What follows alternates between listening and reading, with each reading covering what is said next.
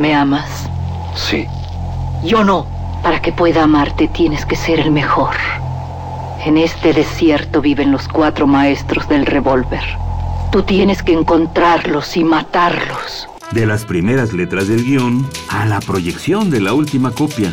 Las mejores escenas de acción suceden detrás de la pantalla. Porque ahí donde ves yo antes era rico de a madre. ¿A poco? No más que, hijo, no veas que me gasté la feria. Una parte, la neta, me la gasté parrandas, desmadre, viejas, pedo. ¿Y la otra parte? No, es así, me la gasté a lo pen... Radio UNAM y la Academia Mexicana de Artes y Ciencias Cinematográficas presentan Toma 46 con Blanca Guerra. El cine en voz de sus creadores.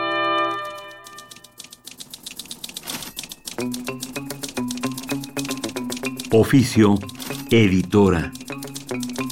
Hace algunos años, el responsable de la postproducción de una película era un curioso artesano. El editor operaba una máquina que corría los carretes de cinta gracias a una manija operada manualmente. Cortaba, ordenaba y pegaba el filme a mano, de forma que éste quedara listo para proyectarse. Actualmente la edición ya no se hace en moviolas, sino en computadoras con software especializado. Sin embargo, los editores continúan siendo los magos de la elipsis. Para conocer más acerca de los trucos del editor cinematográfico, tenemos con nosotros a Mariana Rodríguez en Toma 46. Hola, soy Blanca Guerra y presido el Comité Coordinador de la Academia Mexicana de Artes y Ciencias Cinematográficas. Está con nosotros Mariana Rodríguez, editora. Hola Mariana. Hola, ¿qué tal? ¿Cómo están? Muy bien, están todos, ¿verdad? Y yo incluida. Vamos a empezar con una pregunta, Mariana, muy concreta. ¿Qué responsabilidad y cómo, en base a ella, cómo trabajas una película? Bueno, yo creo que la responsabilidad del editor es muy grande y que y es un momento donde donde de alguna manera se reduce el cine, se vuelve como, bueno, no el cine, parte de de la producción, ¿no? El director viene de trabajar en acción con mucha gente y de pronto nos encontramos él y yo con lo que hay y hay que empezar a pues a sacarle brillo a la joya. Entonces, bueno, mi responsabilidad creo que es intentar hacer que las películas se entiendan, sean, o sea, que tengan sentido, que tengan una forma interesante, que luzca todo el trabajo de todos los que ya pusieron sus muchos granitos de arena. Y bueno, y es una labor de mucha paciencia. ¿Realmente tiene esa última palabra la, la edición? Pues yo creo que casi siempre sí. Por lo menos en mi metodología de trabajo yo intento este, empezar mientras están rodando. Porque eso nos permite no estar en blanco tanto tiempo después de que terminan de rodar. Creo que la edición, por supuesto, que puede realzar una película o puede hundirla.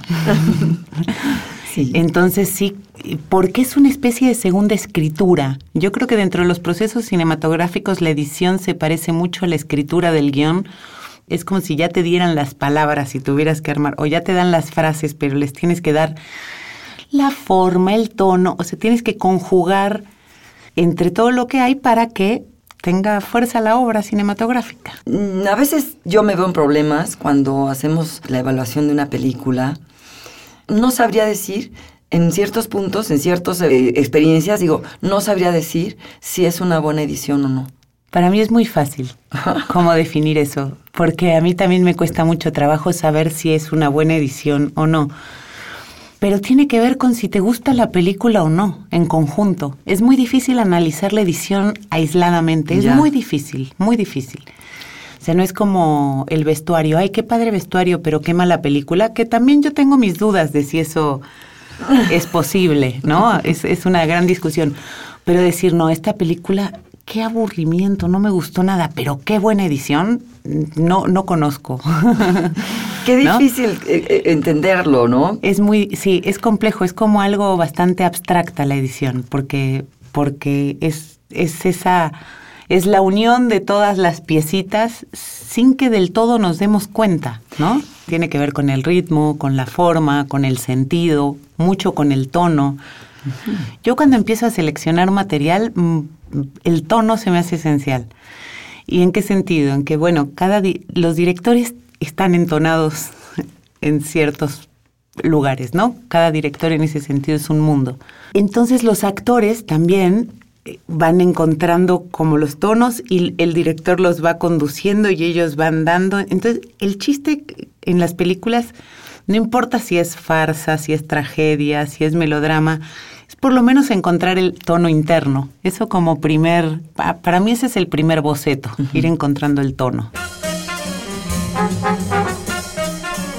Estás escuchando Toma 46. Yo soy muy impaciente en general. Y en la edición no soy impaciente, soy muy paciente. Siempre sé que de alguna manera, en algún momento va a llegar la solución. La prisa, cuando hay mucha prisa, mi cerebro a veces no funciona tan bien o a veces hemos hecho, en temporada de Patos, por ejemplo, que es la primera película que edité, fue un proceso muy, muy interesante porque la intención primera era llegar a Berlín y todo parecía indicar que en Berlín iba a ser el debut, etcétera, etcétera. Y era la primera película que yo editaba, la primera película que, que, dirigió Fernando Emke, la primera película que produjo Jaime Ram. O sea, éramos primerizos, un chorro de primerizos. Y bueno, y hubo un momento en que había que presentar un corte a Berlín. Bueno, Fernando y yo nos quemamos las pestañas, estuvimos trabajando durísimo, semanas casi sin dormir, hicimos un corte, híjole, que, que, no era nada bueno. y por supuesto llegó a Berlín y en Berlín no, no pasó. No les, no, les, este, interesó. no les interesó para nada. Después de eso fue como, bueno, ahora sí tenemos tiempo de hacer una película, lo vamos a hacer y terminó pues yendo a Cannes, o sea que tampoco había que madurar ahí ese proceso. Y pasa mucho que que uno a veces se traba o no puedes resolver una escena o hay temas de estructura o sientes que la película no se entiende o que de pronto está muy larga, diferencias con los directores, ¿no? Sentir que uno quisiera quitar ciertas cosas y ellos no o construirlas diferente, pero en ese proceso si no me están correteando en general la prisa es la que te la que la prisa sí. es que claro pues sí. como las abuelitas nos decían vísteme despacio que tengo prisa. Tal cual. Algo que sí es interesante de la edición que las posibilidades son infinitas claro entonces siempre puede ser perfectible o, o, destruible, puede ser bueno, malo, mejor mejorable, distinto, etcétera. Entonces, ir encontrando ese camino, ir amasando para, para sentir que eso es, uno tiene que permitir que surja la duda. Y cuando te llega algo, siempre ha sido, te han llamado directores muy importantes, directores que en los que tú crees, ¿no? Y te ha tocado así alguna película que has hecho así verdaderamente por un interés ajeno a lo que es el arte de la edición y la película y la gente responsable que crees en ellas? Qué pregunta. Pero bueno, sí, de alguna manera sí. He hecho películas, por ejemplo, porque una persona o he colaborado en películas porque la persona que está dirigiendo o empezando a dirigir me cae bien y siento que puedo colaborar un poco. Otras veces una sola vez, pero no voy a contar en qué película.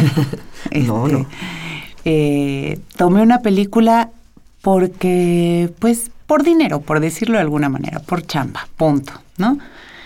Eh, lo hago siempre igual por chamba, pero por mucho deseo y mucho placer. Y esa vez me fue muy mal. Es la única vez que me han corrido.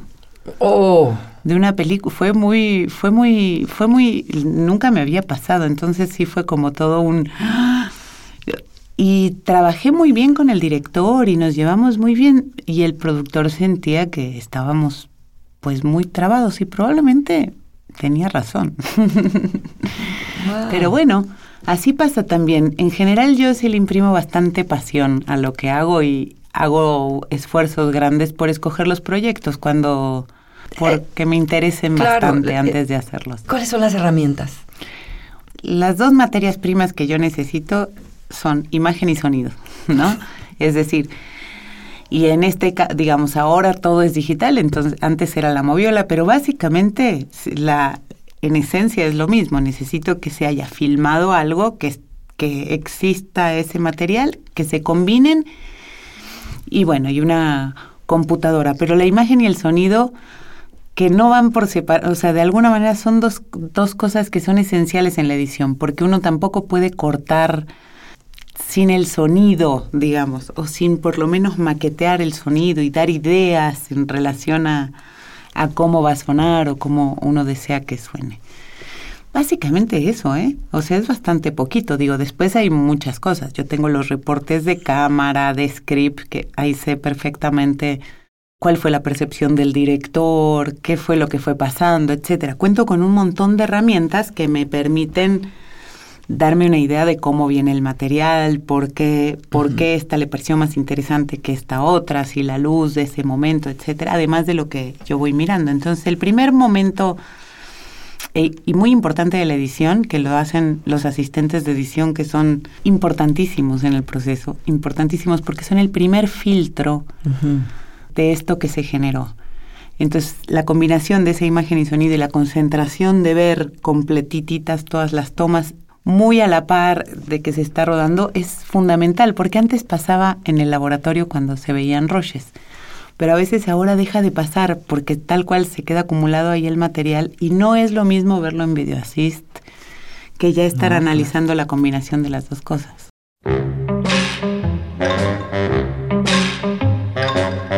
Sigue escuchando Toma 46. En el sonido ¿Te refieres a todo lo que es em, sonido, sonido, directo. y la música? Eh, Tienes que ver, tiene que ver también. Todo. Todo. Todo. Y cuando digo sonido, bueno, es la primera materia prima es el sonido directo, pero una vez que empiezas a ensamblar las escenas es también importante poner el ambiente, el golpe si hubo un golpe, la caída si hubo una caída, todo eso que ves, si no lo escuchas, no lo sientes, no te puedes dar siquiera cuenta si el corte puede estar bien o no, si la caída se siente verosímil o no, si no la escuchas. Es una combinación inseparable. Y la música es todo un tema, la verdad, todo un tema. Yo hago esfuerzos muy grandes por narrar primero sin música, excepto cuando hay música incidental. Y después poner música. O cuando está apuntado, que es un montaje, que vamos a buscar música, porque una vez que uno pone una música, dificilísima quitar eh, para el director, para todos, para el músico, salirte, si esa no va a quedar, híjole, a veces este, los músicos sufren mucho porque, porque uno tiene la necesidad de que se oiga parecido a lo que ya se acostumbró. Claro. Pero bueno, es todo un tema la música. Pero bueno, sí hay que irlo apuntando, porque de alguna manera desde la edición suelen salir los cues musicales. Yo intento que eso sea lo más lejano. Es decir, que la película fluya sin eso y después si vemos ya hacia el final y no acostumbrarnos tanto a que siempre que vamos a ver la película vamos a estar escuchando eso y que después sea muy difícil distanciarse de eso. Pero bueno, tampoco soy en mi forma de trabajo, si el director quiere decir, yo no, no uso demasiada música. Pues sí, todo un tema. Y, para los músicos, digo, hacer música para cine no es nada, no es nada fácil. Se requiere también de toda una especialidad. Em, pero a mí me gustaría preguntarte algo que me, me inquieta. Es decir, toda esta evolución, eh, avance tecnológico que va de manera vertiginosa, ¿te imaginas que de pronto se pudiese prescindir del editor? que de pronto tuvieras un programa en donde tú ya metas tu, tu película y ¡plum! Lo dudo. Te hace una, pues, un trabajo de edición impecable, maravilloso, sin sufrimientos. bueno, podría es ser. un poco. Pero creo que en televisión probablemente sí. Creo que en el cine no. De hecho es interesante porque con todos los avances tecnológicos, el tiempo de edición de las películas sigue siendo similar. Entre eh, antes que eran moviolas y ahora que estamos en la era digital de la edición, en ambos casos no lineal, el tiempo de, maduración de las películas es bastante similar. Ahora, si tienes mucha prisa ahora puedes hacer otras cosas que antes no. Pero en general son bastante equivalentes los tiempos de montaje. Eso, eso es interesante, porque ahí te das cuenta que la edición no solamente es el avance, lo que puedes hacer ahora son muchísimas más pruebas y, con más velocidad. Eso no necesariamente te da la seguridad de que tu película está terminada. Claro, y además sigue siendo un trabajo de, de, mucha sensibilidad también, de algo que, que sí hay una cosa técnica, evidentemente, pero también es esta cosa, ¿no? De, de sensibilidad, incluso de un, dos, tres, ¡pam! ¿no? O sea, sí lo tienes que hacer, es como que intervienen todos los sentidos. Seguro y que uno tampoco tiene conciencia total de cuáles son, ¿no? Bueno, Mariana, pues muchísimas gracias. Estuvimos conversando con Mariana Rodríguez acerca de su trabajo como editora para Toma 46. La entrevista estuvo a cargo de Blanca Guerra, presidente de la Academia de Artes y Ciencias Cinematográficas. Acabas de escuchar Toma 46, una producción de Radio UNAM y la Academia Mexicana de Artes y Ciencias Cinematográficas. Producción Rodrigo Hernández Cruz. Investigación y grabaciones Orlando Jacome. Guión Damaris Vera. Operación Francisco Mejía.